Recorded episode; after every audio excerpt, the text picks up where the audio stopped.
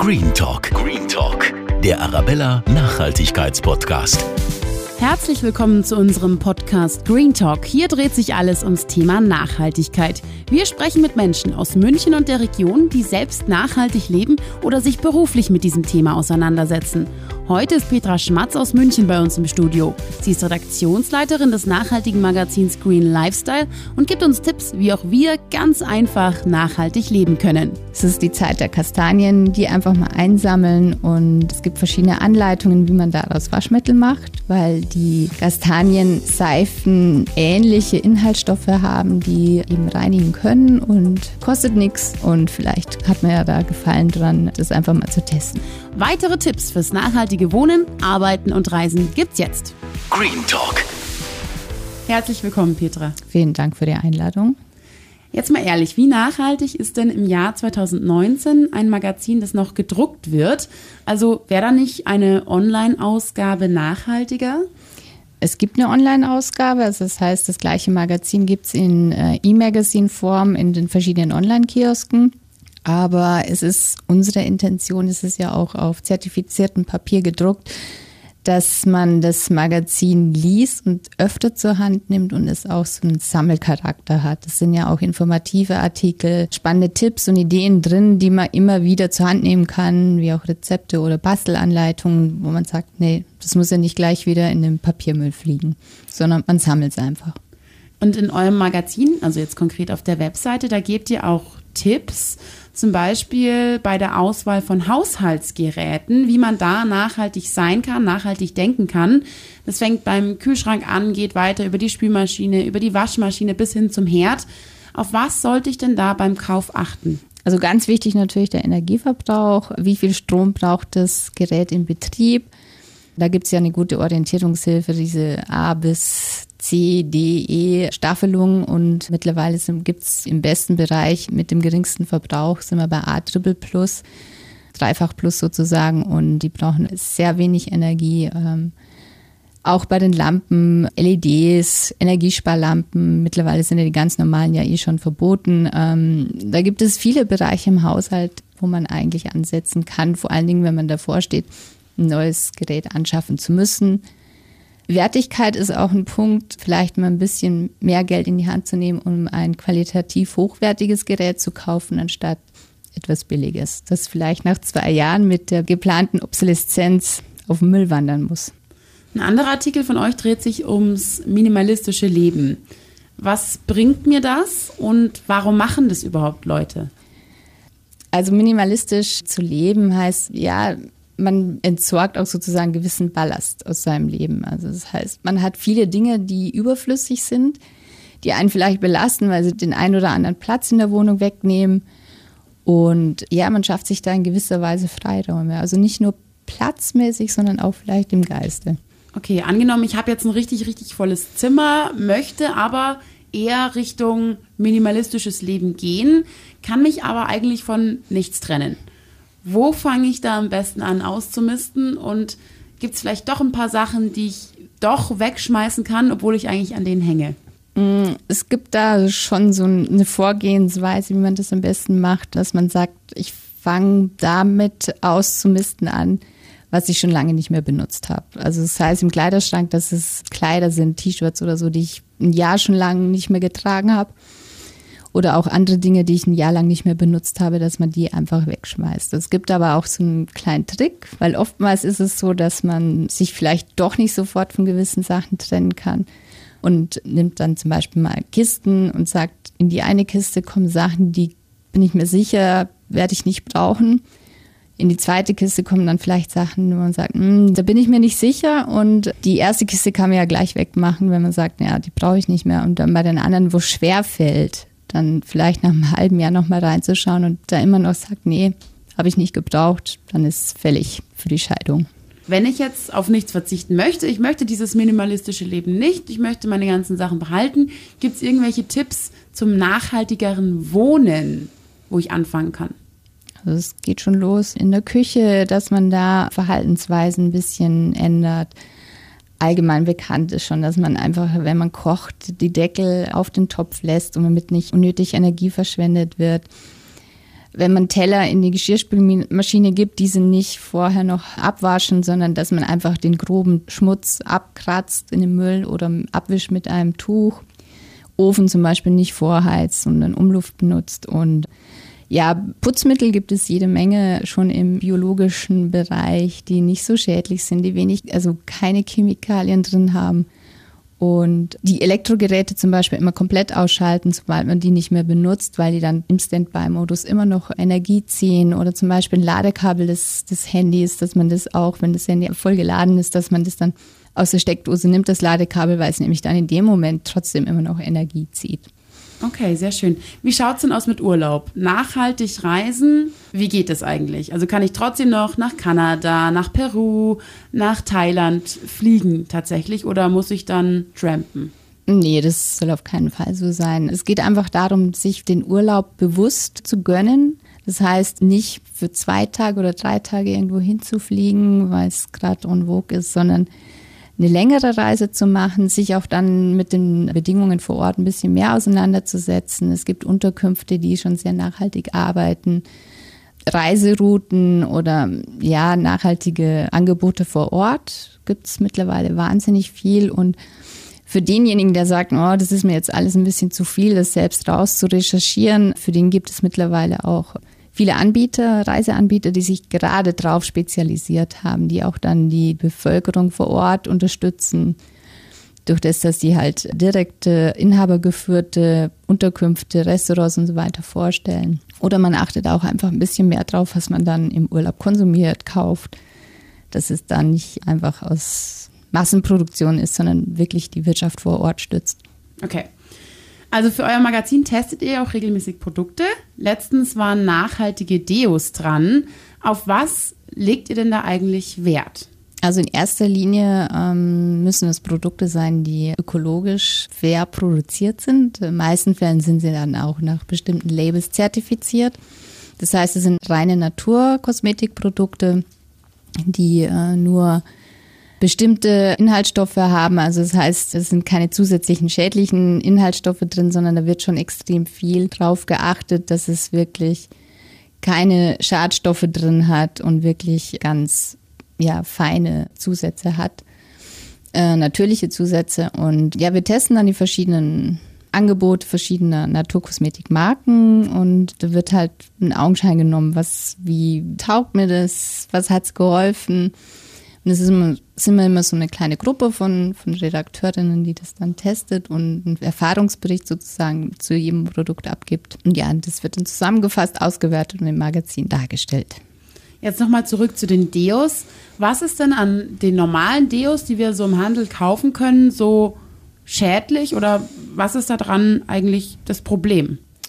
Konventionelle Marken, die haben dann Zusätze drin. Also das ist ja auch hinten, wenn man drauf guckt auf das Produkt, das ist eine wahnsinnige Litanei an Zusätzen, was da alles drin ist. Man versteht zum Teil auch gar nicht, was es ist.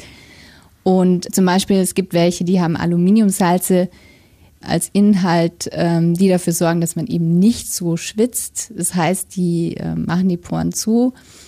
Ist nicht gesund, ganz klar, das sagt irgendwie auch schon der gesunde Menschenverstand. Und zudem ist es so, dass sie den Ruf haben, ähm, krebserregend zu sein. Okay. Also es gibt, und das sind nicht nur die, sondern es gibt verschiedene Zusätze eben, die da drin sind und äh, wo man einfach sagen kann, gesundheitlich sind die halt doch bedenklich. Und wer halt auf Nummer sicher gehen will, der guckt sich halt im Naturkosmetikbereich um. Okay, jetzt wird es ja wieder kühler, der Herbst ist endlich da. Gibt es denn nachhaltige Tipps speziell für diese Jahreszeit?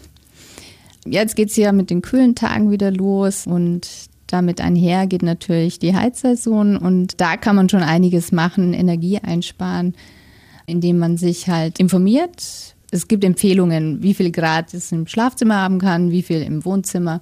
Da kann man schon erheblich an Energie einsparen. Man kann auch mal vielleicht ganz was Neues ausprobieren, dass man sagt, hm, ich probiere jetzt mal ökologischer Waschen aus. Es ist die Zeit der Kastanien, die einfach mal einsammeln und es gibt verschiedene Anleitungen, wie man daraus Waschmittel macht, weil die Kastanienseifen ähnliche Inhaltsstoffe haben, die eben reinigen können und kostet nichts und vielleicht hat man ja da Gefallen dran, ähm, das einfach mal zu testen. Ähm, wichtig ist jetzt auch, dass man im Herbst und vor allem dann im Winter saisonal einkauft, dass man sich auf Gemüse und Obst äh, konzentriert, das bei uns eben noch durch Lagerhaltung gut ist, wie eben die verschiedenen Kohlsorten und man vielleicht mal drauf verzichtet oder des Öfteren ähm, die plastikverpackten knallroten Erdbeeren aus was weiß ich woher mitnimmt beim Einkauf. Okay. Nachhaltigkeit, was ist das denn eigentlich für dich persönlich? Also was gehört deiner Meinung nach zu einem nachhaltigen Lebensstil? Also für mich persönlich ist Nachhaltigkeit ähm, vor allem Respekt, Verantwortungsbewusstsein und auch Wertschätzung. Und das gegenüber der Natur, den Menschen, den, ja, dem, dem gesellschaftlichen Leben, weil es ist schon so, man muss halt ein bisschen in die Zukunft gucken was hinterlasse ich da? Und da ein bisschen drauf zu achten, ja, ist für mich wichtig. Okay. Viele junge Leute machen jetzt auf Grün, achten auf ihren Müll, schauen auf ihren Konsum. Das merkt man auch gerade in der Politik. In den letzten Wahlen hat man das deutlich gesehen. Wie bewertest du denn diesen Nachhaltigkeitstrend? Ja, es ist so, man muss es halt dann auch wirklich machen, weil wenn man nur das Kreuzchen irgendwo setzt, bringt es im Endeffekt nicht viel, weil es muss schon auch im persönlichen Umfeld anfangen. Und da denke ich, kann schon jeder so seinen kleinen Beitrag leisten. Es ist ja nicht so, dass man jetzt eine Handvoll Leute benötigt, die das wirklich perfekt bis ins letzte Detail machen, sondern dass es ganz viele braucht, die ihren Teil dazu beitragen. Was schätzt wie lange hält sich dieser Trend noch? Wie geht es da weiter? Ändert sich dann auch wirklich was in unserer Gesellschaft in der Zukunft? Also ich hoffe, dass es kein Trend ist, weil Trends heißt ja immer, die gehen vorbei. Ich hoffe eher, dass es sich doch manifestiert in den Köpfen und dass jeder so ein bisschen umdenkt und umlenkt in seinem Handeln und Tun. Was würdest du sagen, wie nachhaltig leben eure Mitarbeiter? Achten die auch im Privatleben auf Nachhaltigkeit? Auf jeden Fall, jeder so in seinem, seinem Bereich. Und das Tolle an dem Magazin zu arbeiten ist auch, dass man auch neue Sachen lernt ist ja nicht so, dass wir alles wissen, sondern man kriegt ja immer wieder neues Futter, neuen Input. Das macht Spaß, das zu entdecken, selber auszuprobieren. Und zum Beispiel habe ich eine Kollegin, die einen eigenen Acker bewirtschaftet. Das heißt, die hat ein bestimmtes Feld von den Bauern gemietet und ja, bewirtschaftet den und macht halt da ihren Gemüseanbau, ihren Obstanbau im Sommer über. Du hast jetzt schon deine Nachhaltigkeitskriterien genannt. Wie nachhaltig bist du? Ich würde jetzt nicht sagen, dass ich perfekt bin. Aber ich muss sagen, das macht in meinem Leben und dem Leben meines Mannes einen sehr großen Teil aus. Also wir leben da sehr, sehr bewusst. Ich habe es halt einfach auch schon von klein auf mitgekriegt, bin auf dem Land in Niederbayern aufgewachsen. Meine Eltern waren dann schon immer sehr ähm, bewusst und hatten Wertschätzung, haben dir das eben auch mitgegeben als Kind und es hat sich so entwickelt und es ist nicht so, dass es von heute auf morgen sagt, boah, jetzt lebe ich nur noch nachhaltig, sondern das kommt so peu à peu. Beim Essen achtet man drauf, wo kommt es her, wie wurde das produziert. Und das steigert sich so langsam, geht dann dazu über, wo kaufe ich meine Klamotten, wo kommen die her, wer hat die produziert, was für Materialien sind da, wurden da verwendet. Und ist auch so, mittlerweile haben wir kein Auto mehr, haben das aufgegeben, ist sowieso in München eine Katastrophe und äh, machen alles mit dem Fahrrad. Letzte Flugreise war 2013. Wir haben trotzdem Urlaub gemacht, entweder mit dem Zug oder man leiht sich halt für die Zeit ein Auto aus und ehrlich gesagt kommt das eine zum anderen und macht eigentlich Spaß. Okay, sehr schön. Und zudem ist halt, dass ich alles mit dem Fahrrad fahre hier in München, wenn es nicht gerade regnet oder irgendwie glatt ist. Und erstens mal, man kommt schneller von A nach B, das ist eindeutig so. Und ähm, ich habe auch noch den großen Vorteil, dass ich, wenn ich zur Arbeit fahre, mitten durch einen englischen Garten fahre. Und ja, das äh, ist schon was Besonderes auch. Und ja, macht Spaß. Auf wie viele Radlkilometer kommst du da so im Jahr? Mm, so einige, weil ähm, hin und zurück sind es pro Tag 16 Kilometer. Das fünfmal die Woche. Dann sind wir bei 80 pro Woche und dann, sagen wir mal so, ja, 48 Wochen äh, im Jahr. Da sind wir bei knapp 3900 Kilometer. Und das ist aber rein Radweg zur Arbeit. Privat bin ich ja auch noch viel mit dem Rad unterwegs. Also ich denke mal, da kommt man schon auf ja, bis zu 5000 Kilometer im Jahr. Nicht schlecht. ähm, wie schaut es denn generell aus in der Redaktion? Achtet ihr da auch auf Nachhaltigkeit? Das auf jeden Fall. Überhaupt ähm, in der Kollegschaft haben wir viele, die mit dem Rad auffahren und ähm, mit dem Rad zur Arbeit kommen. Ebenso, ja, was so an Getränken, was man im Büro eben anbietet, an Kaffee, das Bio und Fair. Und man achtet halt schon drauf bei den einzelnen Arbeitsschritten, was kann ich da jetzt weglassen, was ist wirklich notwendig. Muss ich die Mail jetzt wirklich ausdrucken oder so, oder kann ich sie einfach mal am Rechner lassen? Okay. Du hast schon gesagt, du machst keine Flugreisen mehr, du hast kein Auto mehr, du achtest privat auch stark auf Nachhaltigkeit, auch im Konsum. Hast du privat schon irgendwelche neuen Projekte im Sinn, um noch nachhaltiger zu werden? Hm, klar, das sind aber oftmals so Kleinigkeiten, also jetzt nicht große Anwandlungen, sagen, da muss ich jetzt irgendwas einreißen, irgendwelche Mauern, sondern es sind so kleine Sachen, die auch im Alltag so auffallen, wo man sagt, hm, das könnte ich jetzt mal ausprobieren oder diese, dieses Verhalten könnte ich jetzt mal ablegen oder so. Also das kommt schon. Also das sind Kleinigkeiten, die man ändert und äh, die kommen so, während man was macht. Hast du da gerade eine so konkrete Kleinigkeit im Sinn? ja, ich würde jetzt nicht sagen Kleinigkeit, aber das ist auch so ein Prozess, der sich durch verschiedene Kleinigkeiten dann entwickelt und herauskristallisiert. Privat, da achten mein Mann und ich vor allen Dingen drauf, weniger Müll, also wir produzieren eh schon wenig Müll und dann das noch mehr zu reduzieren und versuchen eben den Verbrauch von Plastik zu minimieren, indem wir halt in, ohne Läden einkaufen, das heißt, wo man Sachen abfüllt, dass man bestimmte Sachen erst gar nicht mehr im Plastik kauft. Macht es manchmal ein bisschen schwierig, aber ja, es ist ein Ziel, das wir da konsequent verfolgen. Okay, kommen wir zur Schlussfrage. Die stellen wir jedem Gast, der hier in den Arabella-Studios ist. Angenommen, du könntest drei Dinge in dieser Welt verändern. Was wäre das und warum? Hm, schwierige Frage. Ähm, respektvollerer Umgang der Mitmenschen untereinander auch mehr Bewusstsein für die Umwelt, für das, was man der Nachwelt hinterlässt. Und als drittes, ähm, dass es vielleicht im nachhaltigen Bereich mit Innovation oder Umdenken und, und ähm, Neuheiten, dass die Umsetzung einfach schneller vonstatten geht. Sehr, sehr schön. Dann danke ich dir für das Interview. Ich danke auch. Viel Erfolg für die Zukunft. Vielen Dank. Green Talk Schreibt uns gerne über die Radio Arabella München Facebook-Seite oder bei Instagram. Wie hat euch die Folge gefallen? Welche der Tipps wollt ihr selbst mal ausprobieren? Oder habt ihr vielleicht sogar schon Erfahrung damit? Wir freuen uns auf eure Rückmeldungen. Bis zum nächsten Green Talk.